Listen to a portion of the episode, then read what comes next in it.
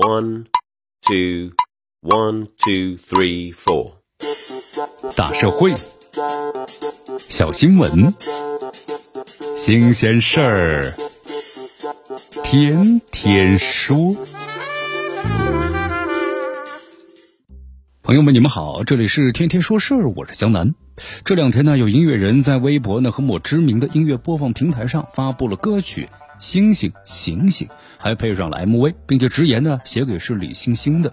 这内容啊也暗示呢跟当下呢正热的高管被指的是性侵养女案有关系。这歌曲发布之后啊，很多网友们直指其恶俗啊。我们说了，艺术可以从现实中啊就地取材，也可以呢跳脱现实天马行空，以热门话题、热点事件为素材呢创作歌曲本身呢未必不妥，但是创作。应该有底线呐！就拿这首歌曲来说吧，这无底线是不少人的直观感受啊。即歌词以第一人称的口吻讲述两人的交往的经历，充满了细节性的补脑内容，还用上了和生理器官呢与身体相接触相关的表述。我不知道啊，这李星星听了会是怎样的感受啊？但是我分明看到很多网友们对此表示反胃，这其实就是对这首歌曲最好的评判。没有起码的伦理操守，只有打着关怀之名的伤害。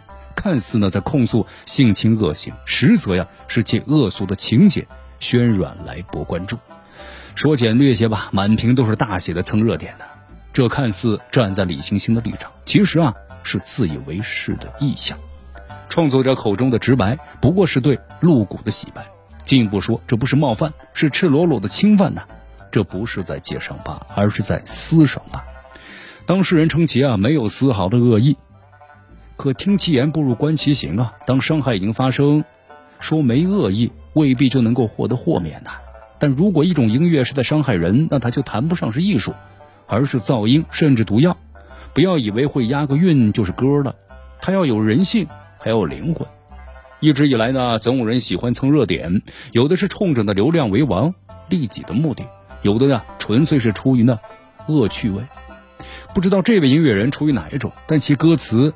恐怕已经涉嫌是传播淫秽色情内容啊，还发布到了国内头部的音乐播放平台和微博这样的公开化的社交平台上，以控诉恶的名义制造恶，这呢就是一种坏。